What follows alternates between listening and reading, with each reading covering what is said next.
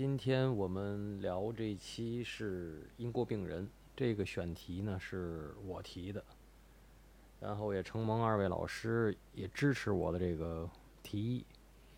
呃，大家很多这个听众都知道，我们这期啰嗦，我们这个这档啰嗦音频节目呢是不限于电影，就是还有我们喜欢的展、喜欢的书、旅行、建筑。啊，很多很涉及很多，所以是一个泛文化类的艺评的节目。但是有的时候是我们坚持在电影这方面呢，是因为第一是我和安娜老师原来就是天地会天津 DVD 爱好者协会的认识的好朋友，也是一起走户外的好朋友。宁老师是我们一起走户外的好朋友。当年叫驴友，现在好像也没有人说了，现在都叫什么轻奢什么露营，我们都不太懂，我们可能已经被时代抛弃了吧。所以，我们这个啰嗦的音频节目很少蹭热点，但是总会聊一些比较经典的电影，或者我们认为比较好、比较有外延可以延展的电影。而且，我们这个节目呢，第一是不太会蹭热点，第二呢，我也不许。呃，也不是说不许吧，我不喜欢，而且二位老师也是照着这个路子的，就是不会拉片子，就是给大伙儿什么三分钟、五分钟、十分钟看完一部电影，你这就你就掌握这部电影说什么了，好像挺无聊，或者有很多人在干，人家干的比我们好，而且我们就算了，我们就用一个我们的方式来说电影嘛。那么其实这个英国病人是一九九六年的电影，我。这次看应该是以前看过一遍半，这次为了准备这个节目又看了一遍。嗯，中间会暂停啊，会记一些东西。嗯，我看完的结论有几个，下面就是我的结论。而且众所周知的原因，我们这期节目还是大家云录制，个人录个人的。我并不知道那位两位老师会说什么。我也很期待听到那两位老师说什么，然后最后会由我们的技术大师安娜老师来给有机的拼合在一起，就是我们这期呈现了。那么，我想说，我的第一个结论是什么呢？就是《英国病人》这个电影是应该我们这个啰嗦节目必须要做的电影，它是在我们心里那根看不见的金线之上的电影。呃，这个电影我看完了，还这次看还是很感动。但是和我他当年刚出来时候，我懵懵懂懂的看的时候的那种感动不太一样。呃，一九九六年到今天，嗯，我记得当年的奥斯卡电影就是出来以后，我会买盘，然后会大概滞后半年左右吧。也就是说，我应该是在九七九八年看到的这个电影，我不我不用。从这个电影的这个出品的年份来说，而是我从我看到的年份来说，那就是一九九八年。一九九八年到今天已经是二十四年过去了。二十四年过去了，嗯，我曾经就是在我这次看到中间的时候，我还非常感动。我说我最近倒出来很多以前的这种八九十年代到两千零一零年之前的电影看。我觉得都非常好看，而且，因为现在好多，比如说好莱坞还要拍复古的街景啊，拍那种，比如说像今天也还会往回拍，像《铁面无私》啊什么那种，复制五六十年代或者复制三四十年代，而《英国病人》是一九九六年去复制一九四几年、三几年的事儿，嗯，我觉得所以今天再去看一点也不过时。这是我第一个结论，就是说这个电影是我们啰嗦该聊的电影，值得聊的电影。它这个电影跟我们这个节目很配，我自认为很配。第二呢，是《英国病人》这个电影，它依托于它的原著。这个原著呢，是这个加拿大作家迈克尔·翁达杰的一个布克奖的高赞小说。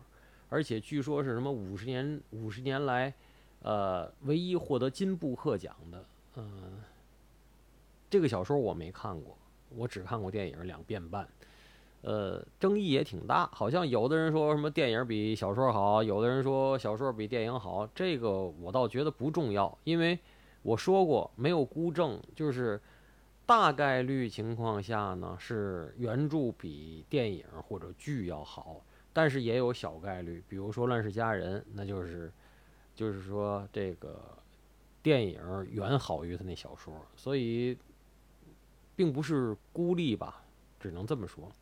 那么这个甭管这个原著原著我没看过，但是就是说我比较喜欢就是外国人他的剧本改编的路子，就是我以前在不同的节目里都说过，比如说很多时候他们对原著的那种呈现啊，比如说了了不起的盖茨比啊，像很多东西吧，他们是非常。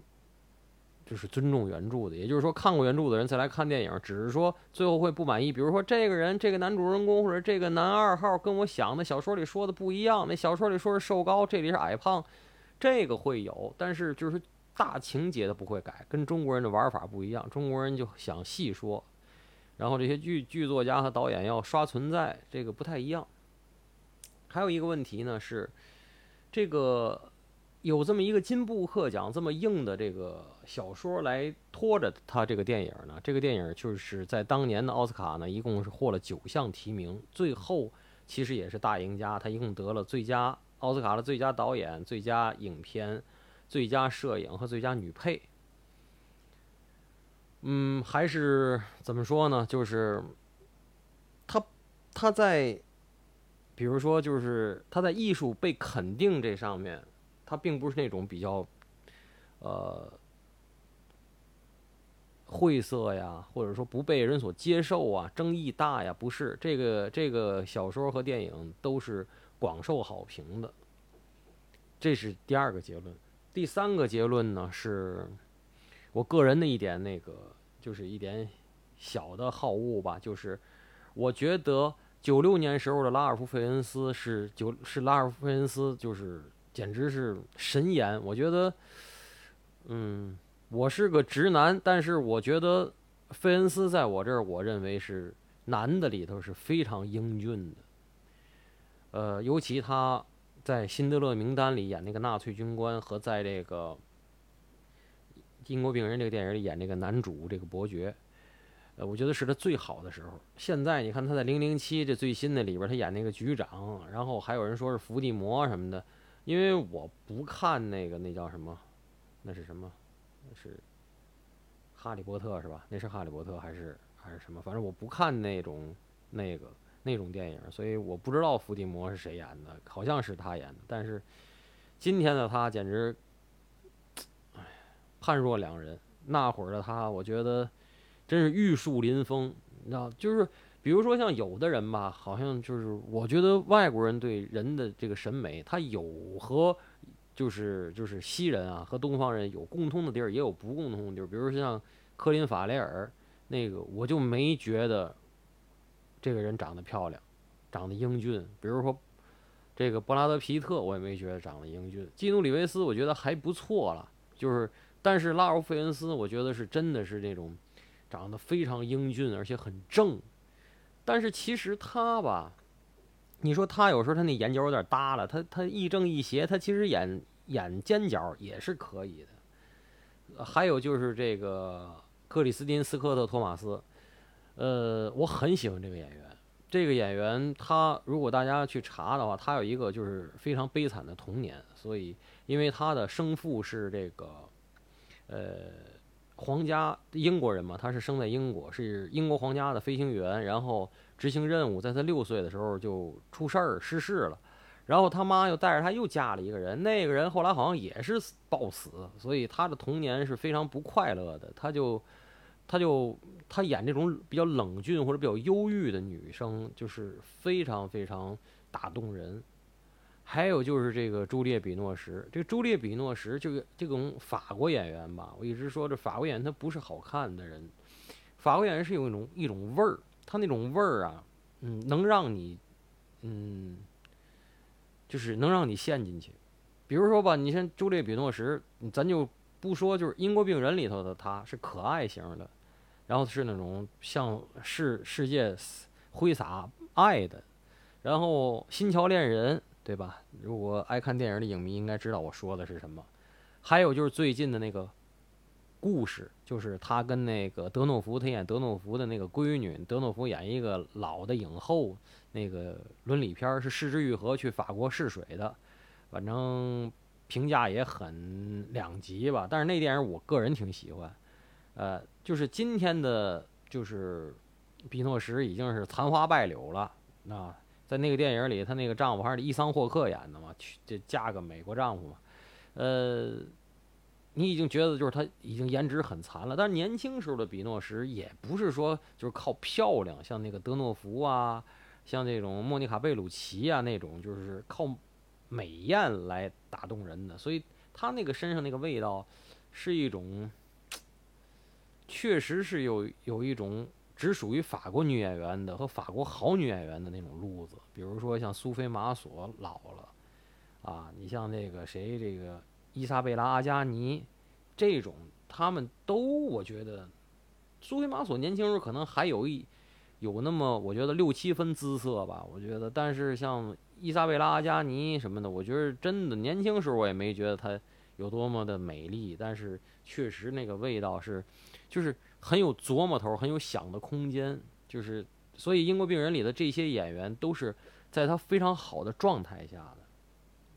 我这第三个结论就是说，这个电影的导演在这整个这个戏上面铺陈的这些东西，和这些演员当时的状态，还有这个音乐，还有他在非洲的那种宏大的那种沙漠的那种东那种背景背景板，我真的我拿那些风景都当背景板用，所以是嗯，给这个电影都是加成的，这是我第三个结论。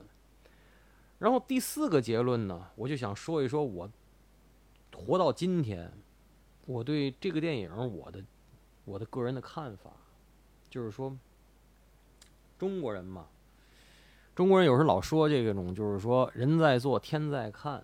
如果这个电影如此的打动我们，这个电影是真事儿的话，那么其实一切都是从婚外恋而起。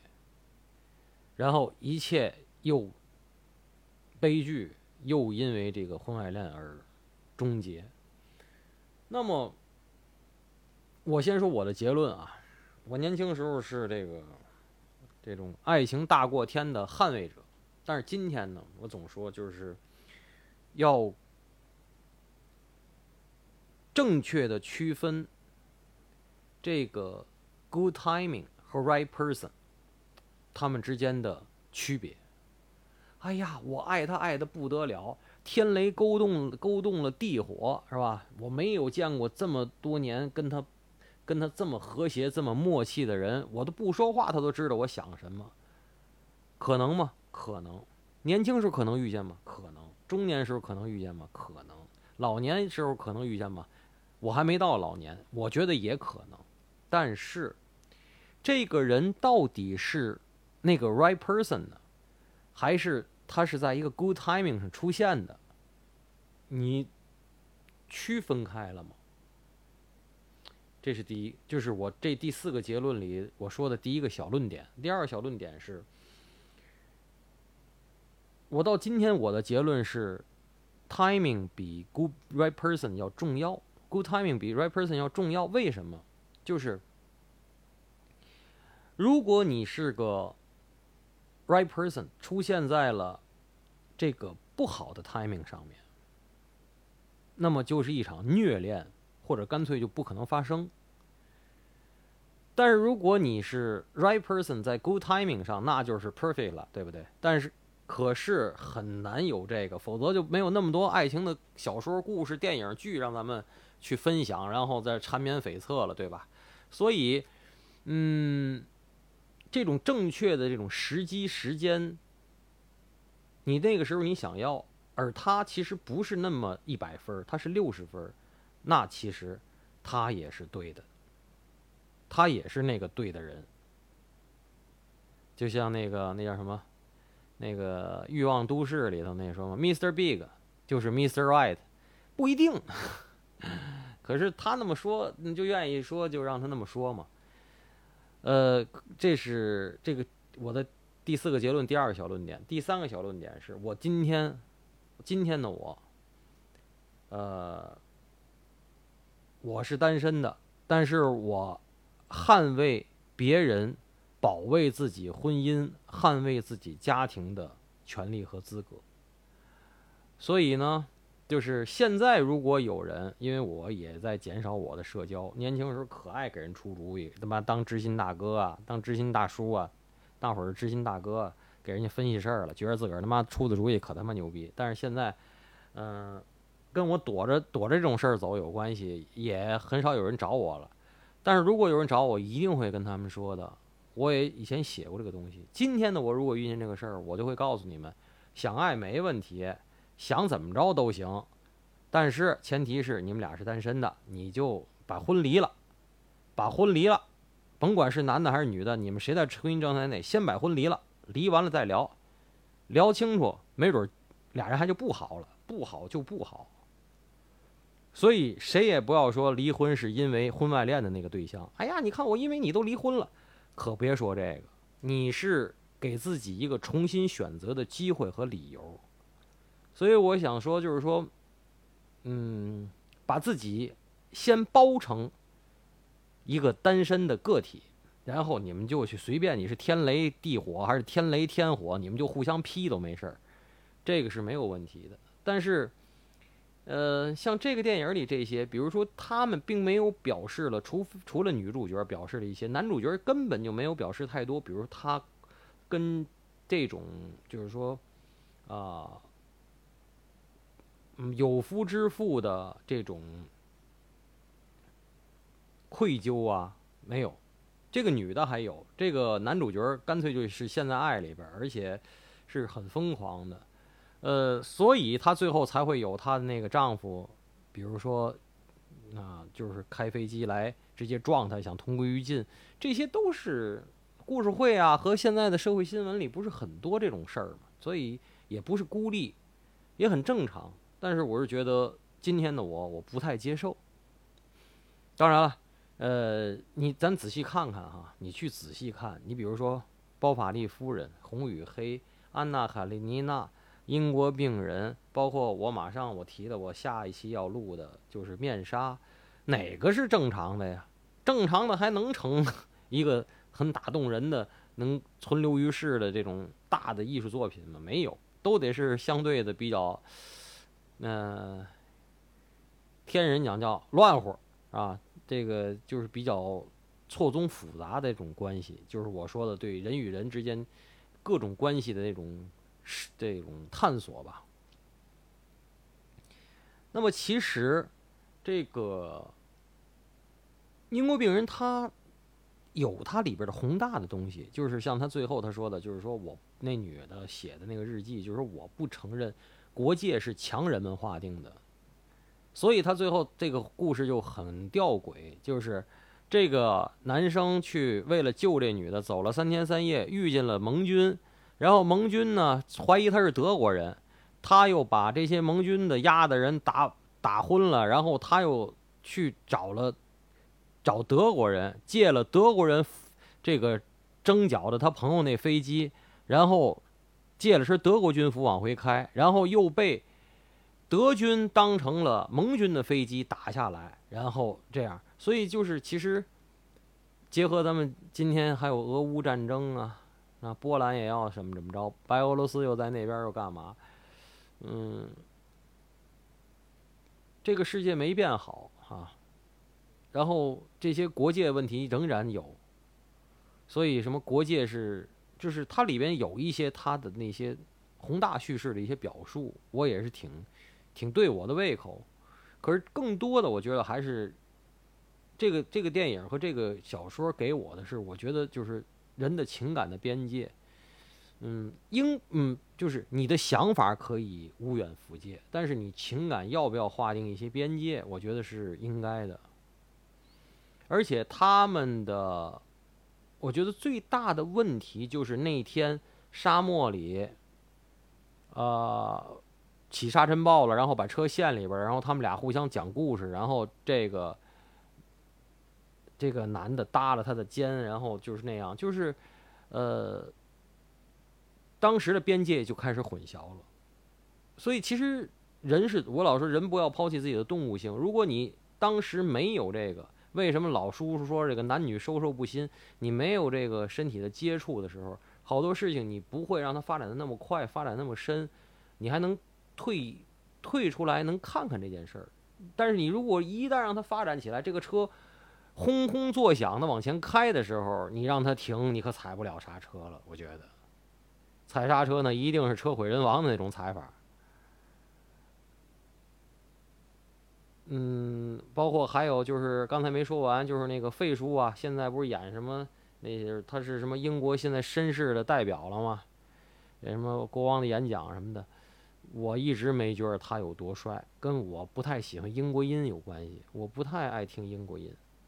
北美的很多人，那些新中产们，好多都是以能说一嘴英国音哈，他们觉得高级。就跟我小时候，我听我们同学。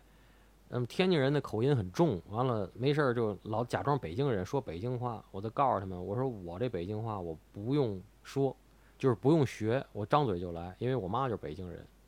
但是我以我是天津人为荣，为什么要学北京话？你户口不是你的身份证不是幺二零几的吗？你为什么要学北京话呢？北京人就高级吗？也我也没有地域黑，我只是说，就是天津人就高级吗？也没有。但是你为什么要学别人呢？你是什么就是什么。但是。我还没到能听出来德克萨斯音和什么的，比如说这个什么德克萨斯旁边那州的音，但是我真的能听出来，比如说你是河北省的还是河南省的，这个咱们能听出来吧？但这不是地域黑呀。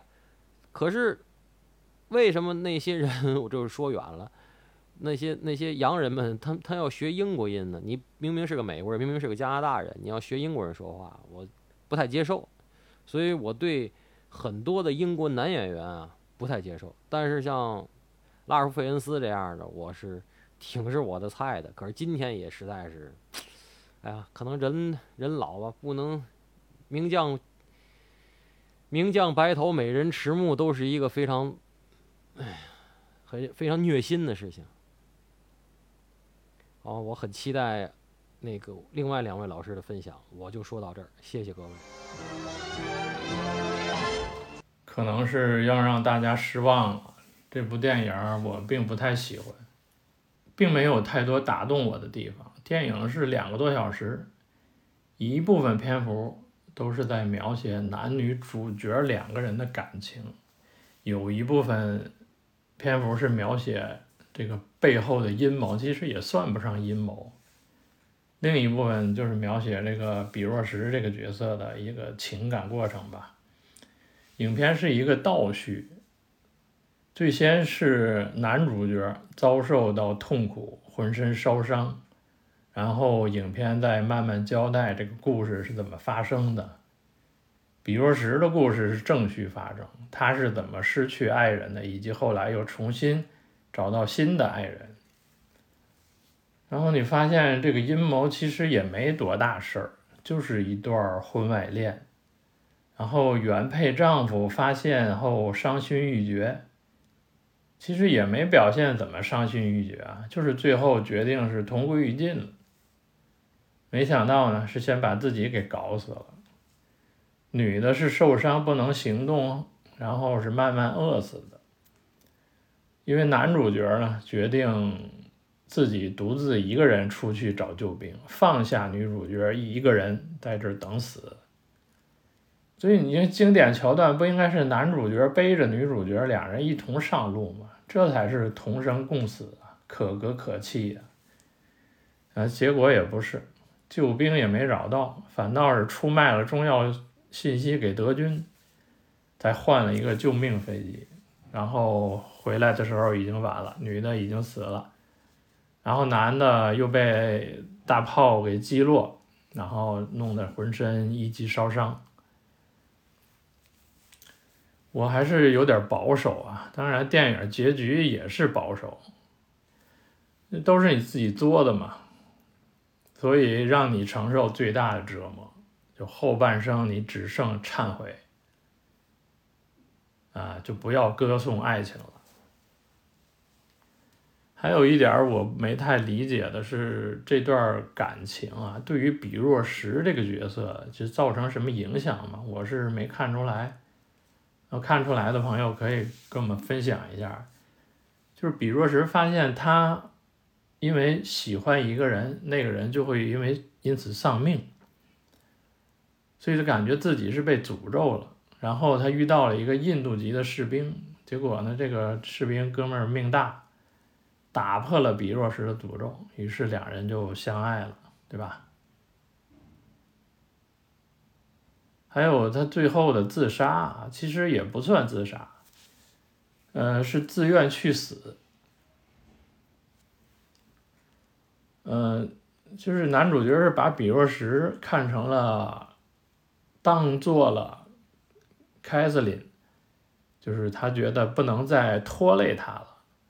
就像自己不能再拖累凯瑟琳一样，当然他是因为他的不拖累害死了凯凯瑟琳，所以在这儿呢，他决定救赎自己嘛，就是不拖累比若什，也就是不拖累凯瑟琳，于是决定去死。但是这个死法呢，却是又让比若什来操作的。所以说，你让比呃比若石这个角色承担了很大的一个心理压力，对吧？来给你注射这个药物，哎，所以这事儿显得就不是那么干脆。这个电影是一九九七年奥斯卡大获全胜，打败了我们以前聊过的另一部电影，叫《冰雪暴》。于是呢，我又想到这个影片开头，啊，出品公司米拉麦克斯。米拉麦克斯呢，就是那个臭名昭著的韦恩兄弟、韦恩斯坦兄弟的公司，一个叫哈维，一个叫鲍勃。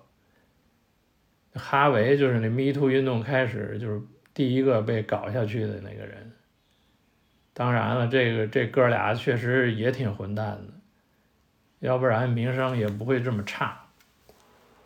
关于他俩的故事呢，有一本书叫《低俗电影：米拉麦克斯、圣丹斯和独立电影的兴起》，里面啊大致描写了这兄弟俩是怎么发家的。然后，一九九六年，呃，正好是米拉麦克斯是风头正劲的时候。同一年，那个竞争奥斯卡的一个闪叫电影叫《闪亮的风采》，嗯。这个电影就是从韦恩斯坦公司手边溜走的，但是这个我们要说的这个电影《英国病人》，而这部《英国病人》最初是在福克斯公司手里，当时的制片人是自掏腰包花了五百万启动这个项目，后来是说服了这个福克斯公司。以两千万美元买下的是英语版权，然后又说服了大部分演员，就是先欠薪，然后拿版税分成。嗯，这几个主要演员都是欠薪状态，欠薪七百万。然后启动之后，福克斯就一直是削减预算，一直是不想投资了，就最后就是撤资，项目就停摆了。然后这个制片人就是找来找去啊，就想到了韦恩斯坦。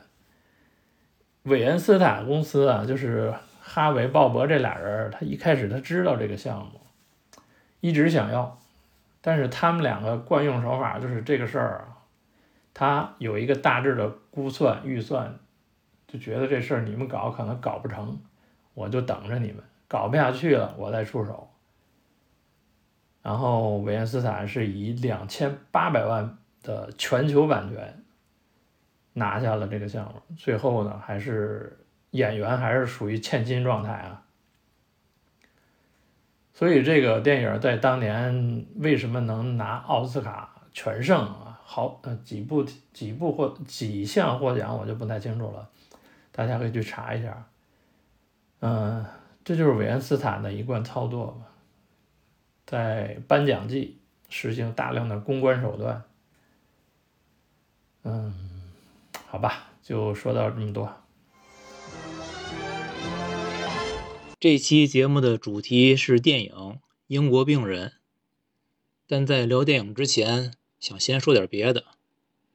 我一般是不跑题儿，但今天呢，就得向老杨学习，扯点闲的淡的。最近我们的啰嗦节目啊，经历了几件事儿：有往期节目莫名被下架，有老杨的公号被封。有安娜因为这个录音啊无法通过审核，只好自编的录音节目。那既然不能归因于所不了解的无形的力量，就只能归因于所了解的那一点 AI 技术。就像这个英国的工业革命后，十九世纪初的卢德运动中的工人，他们无力对抗时代的变革，于是只能打烂纺织机。我就只能谴责 AI 技术。嗯，以为 AI 只检查文字，实际呢，AI 还检查声音。以为 AI 检查文字和声音，实际 AI 还检查指代和谐音。就不知道啊，这 AI 是否已经在学习，或者学会了检查思想，而已经做出了神一样的预言。我就只能等着这这一天。语言和文字是传递思想的工具，也许有那么一天，要把“思想”两个字去掉，就只剩下工具。我知道谴责 AI 就像谴责刀一样愚蠢，可愚蠢啊，是安全的最大保障。虽然我谴责 AI。但是完全能接受 AI 进行一切检查，就像刀可以杀人，但但是刀从未因可以成为凶器就消失一样。嗯，我在新疆玩的时候，看到每一个餐馆厨房还有肉铺中的刀啊，都是被一条铁链拴着，我就觉得特别好，因为这每一把刀都被限定了使用半径。用刀的人，他自己了解使用范围，对刀心存戒心的人，就可以逃到半径以外的安全之地。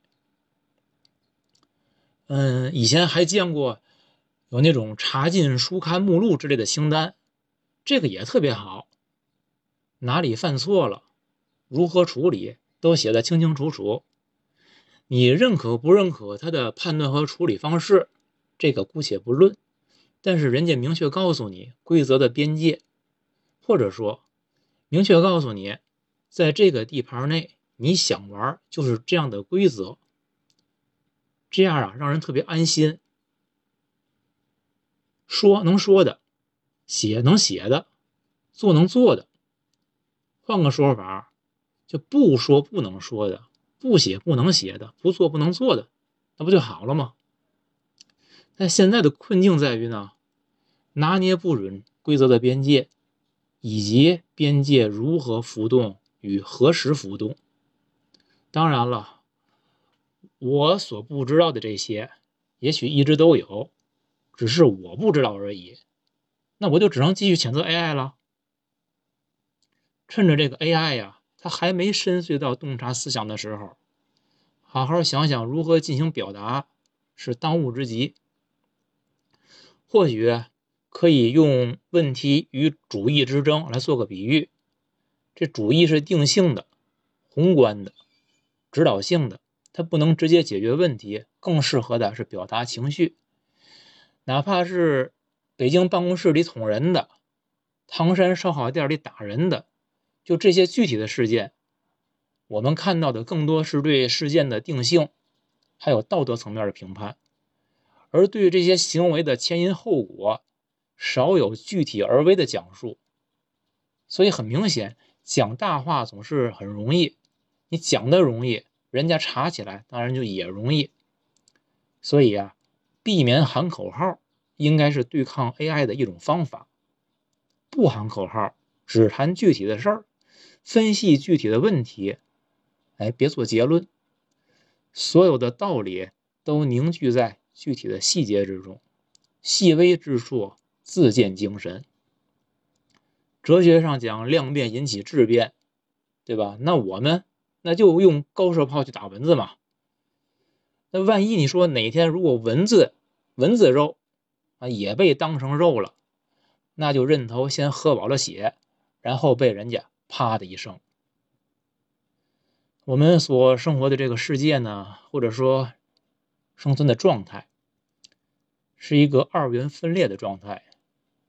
我说的这个二元与哲学的二元论无关，是非常世俗、非常现实的二元。简单的说，就是始终处于矛盾的背离之中。我说的不是我想的，我做的不是我说的，我想的也许是我做的，也许不是。嗯，对于生命而言，我觉得最可怕的就是不统一。但现实是呢，很多人就在这条不统一的路上越走越远，而且只能走下去，回头无岸。嗯，面对这些问题，你平时作为咱们而言，就得加强学习。我呢，就平时总看新华社的公众号，前些日子看了。就是新华社公众号上一篇文章，标题叫做“凡事往好处想，生活往简单过”。这话写的真好。任何事儿啊都有两面性，好处、坏处，简单、复杂。非写不好的，这封号，对吧？非说复杂的，下架。你谁让你这样干呢？对吗？这就是自找，所以我就常常的自我检讨。以前就是爱总爱讲啊，这个说很多问题的重点不是在于弘扬正能量，而是要我们去着眼于解决那些个带来负能量的问题。我现在就必须承认错了。你问问自己，你能解决吗？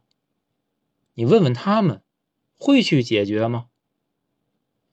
对此，如果已经得到答案，那还有什么理由死盯着那些解决问解决不了的问题不放，对吧？毛主席教导我们：“风物长宜放眼量。”很多人就是他们的问题，就是在于自身的眼界狭窄，目光短浅，在一些鸡毛蒜皮的小事上斤斤计较。所以说。凡事往好处想，生活往简单过。新华社这句话说的特别的好，真是特别的好。做一个从容赴死的阿 Q 就不幸福吗？对不对？嗯，我说以上这些呢，其实既不激动也不愤怒，都挺平静的。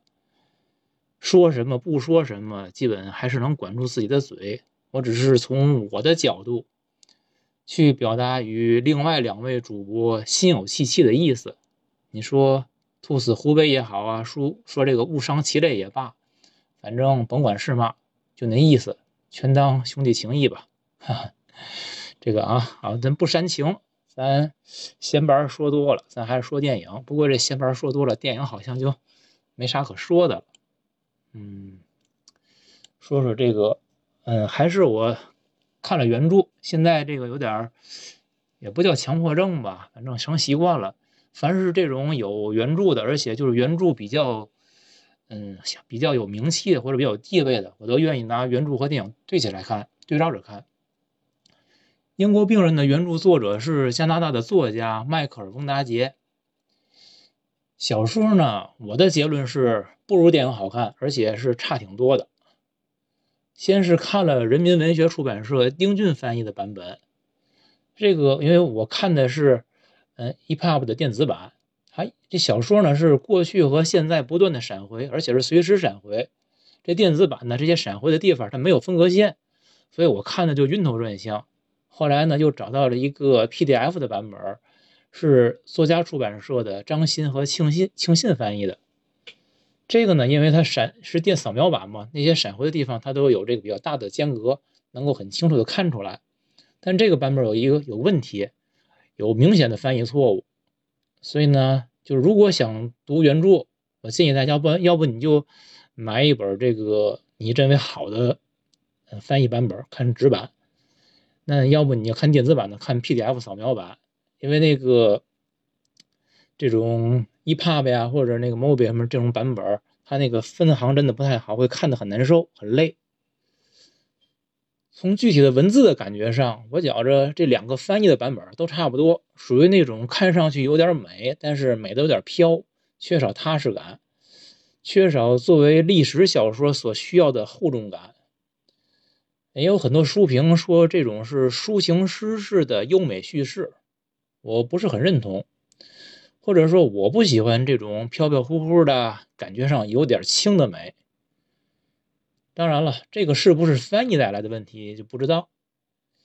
嗯，小说对于人物的刻画呢，也是不如电影深刻。这频繁不断的闪回影响了叙事的节奏，使这个小说显得就漫幻松散。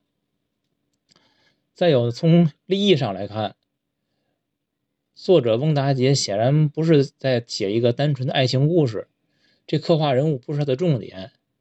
小说涉猎的内容非常广泛，他所试图讨论的问题，除了爱情、人性以外，还包括学术、政治、战争之间的这种交错，包括民族国家的历史变迁，包括身份认同、殖民主义等等很多很多，所以它是一个颇有野心的作品。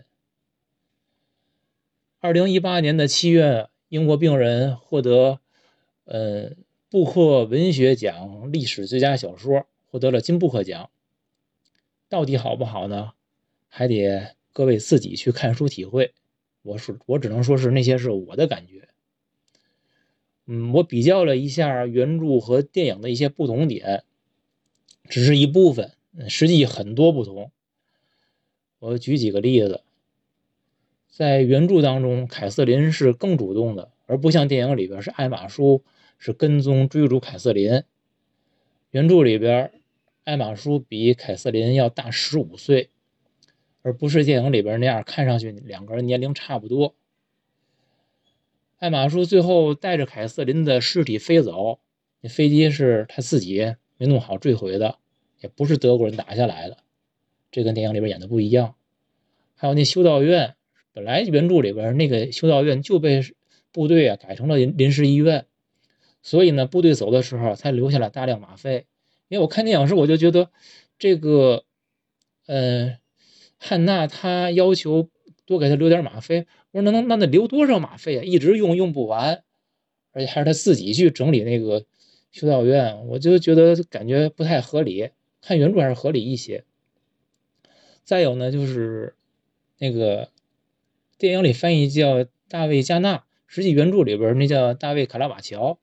他被被抓起来，就被德国人抓起来，是因为他，嗯，偷拍别人照片他去偷照片就他被别人就是拍到了他的照片他去偷照片去，偷照片的时候呢，跳墙时候被逮着的，而不像电影里边演的是德军核实人物身份的时候，在现场发现了他。再有呢，嗯，艾马舒的那个同班就是他的同事马铎，在原著里边翻译成就是那个麦多克斯。是在一九三九年的战争初期，教堂里边一场颂扬战争的布道会上，他是自杀的，而不是说像电影里边讲，是艾马舒因为把地图给了德军，然后他就觉得羞愧难当，还是什么原因，他就自杀了。这原因都不一样。再有呢，嗯，那个扫雷的工兵基普，他的出现是在一个风雨之夜，汉娜正在弹钢琴，基普是悄悄地确认了环境安全，他并没有打扰安娜，安娜一直在弹琴。这是原著里写的，电影里就变成了是基普鸣枪阻止汉娜弹琴，还从钢琴中拆出了一枚炸弹。再有，基普最后离开汉娜，是因为东西方价值观的这种种族观的冲突，这是书里写的，而不像电影里边说是因为他战友哈迪被炸死了，这成为他离开的一个导火索，也不是这样。最后，就爱马仕之死。艾玛舒到底死没死？我看来看去，我觉得那书没写。嗯，电影里边演示艾玛舒让汉娜给他注射大量的吗啡，相当于他是自杀一样。这个书里边没有明确的交代，所以艾玛舒，因为艾玛舒这个人最后他结局的选择，对整体这个作品我们如何去看待它，包括他的这个调子，关涉还牵涉还是挺大的。所以我觉得这个应该电影处理的更明确一些吧，书好像感觉没写完一样，不知道怎么着，这人不提了，草草草的就结尾了。总之，原著跟电影是很多不同，虽然是主线没变，但是细节变动多，算得上是非常大的改变。因为这些细节的处理方式不同，电影跟原著所表达的重点就有了很大的区别。电影是重在刻画人物内心，有点意识流的感觉。原著呢，它不以塑造人物为重点，更像是一幅历史风情画，有点史诗气质，但是没有达到史诗的高度。我更喜欢电影，喜欢电影营造出来的那种悲观、绝望、无可奈何，每个人的负重前行，喜欢那种生之无畏、死之淡然的颓废气质。这个电影整体来说，可能每个人看的点都不一样啊。这个电影我看到最后，我认为这是一个以死亡为主题的电影。就这个电影整个笼罩的氛围就是死亡。你看，它包括汉娜父亲的死，汉娜她的战友的死，基普战友的死，凯瑟琳的死，马铎的自杀，艾玛叔那就是一活死人。整个这些。就是不断的有人死去，在这个电影的过程当中，当然了，战争也是这导导致这个死亡大的背景。再有，我们看，就是每个人他对于可能会发生的死亡，他的态度，他们其实都不计后果，可以可以说是把生死置之度外。为什么会这样？我觉得每个人他们都是处于那种哀莫大于心死的状态。嗯，我们看几个人他们的做的事情。凯瑟琳的丈夫杰佛发现了凯瑟琳跟艾玛舒的这个两个人的关系，这个奸情之后，他呢就驾着飞机就要和凯瑟琳还有艾玛舒他们要同归于尽，就是选择了非常极端的方式。汉娜本来部队应该带着他一块走，也带着艾玛舒一块走。汉娜说：“艾玛舒不能再折腾了。”他就要自己一个人留下来照顾艾玛舒。那时候战争虽然是基本结束，但是并天下并不太平。他自己一个女生留下来干这事儿是非常危险的，但他坚持做了。其实是他也是他已经不在乎生死。艾玛叔为了去救凯瑟琳，他是把他的这个他们测绘的地图跟德军做交换。书里边讲是艾玛叔直接带着德军间谍就穿越沙漠到了开罗。电影里边讲的是艾玛叔把地图卖给了德军，换的德军汽油，然后去去接这个凯瑟琳去。你看艾玛舒这样做，他其实已经就是什么身败名裂呀，什么未来他都已经不考虑了，就是孤注一掷。到最后。艾玛舒让汉娜给他注射大量吗啡去结束生命的时候，他为什么要这样做？就是你发现他们每个人做这些事儿的时候，他们已经不把死作为一种障碍了，就是我可以为这件事儿去死，而且心甘情愿。嗯，这就是我说的，我觉得这个电影是一个死亡的主题，每个人他们都是以一种赴死的心态来完成未来的事儿。于是他们都很从容，充满了力量，从而不可战胜。他们所做的一切，其实有什么意义呢？胜负成败都已无意义。所以追求无意义，可能就是所有最终的意义。电影的结尾，卡拉瓦乔接走了汉娜。影像里边。阳光穿破树林，那种光明的影像，似乎给前面一直有点儿，嗯，电影营造那种不是灰暗，但是其实也并不光明，就那种总是有点灰灰的调子。结尾好像一下就光明了，这真的是光明吗？汉娜穿越过自己的生死，穿越过爱马仕的生死，也许汉娜本身就像那团穿破树林的光。是的，它就是一团光，死光也是光。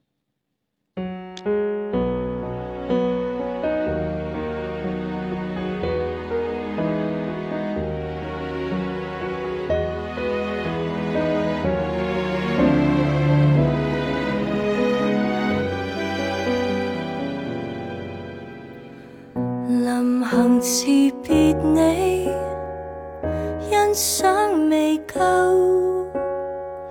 分一碟相思豆，冬至送轻舟。红霞溶掉你身边白雪，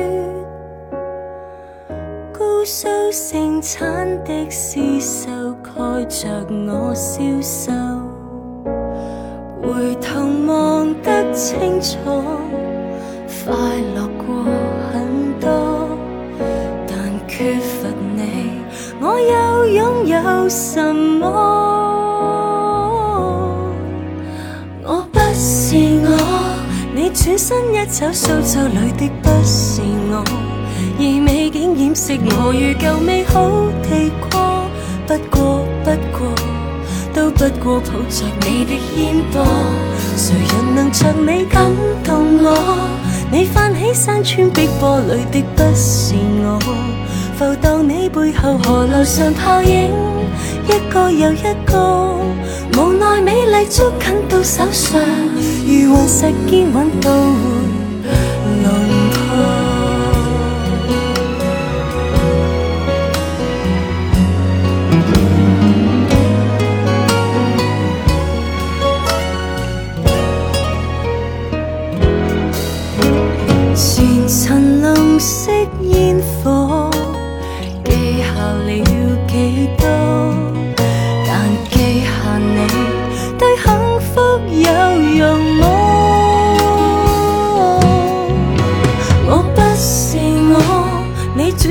一走，塑造里的不是我，而美景掩饰我如旧美好地过，不过不过。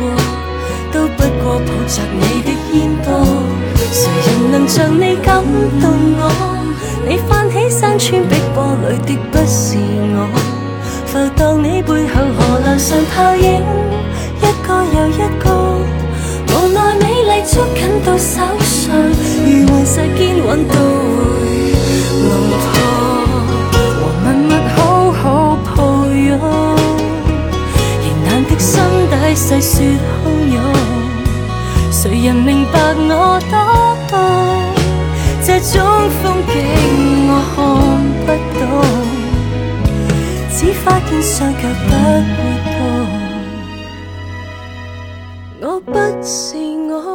你转身一走，苏州里的不是我，而美景掩饰我？如旧美好地过，不过不过。都不过抱着你？的烟波，船儿河上每天运货，你？带走春间秋收，每一天度过，存在我？脑内河流上雪景，真正属于我。其实美丽毕竟太抽象，被文学书本一语道破。那海市蜃楼。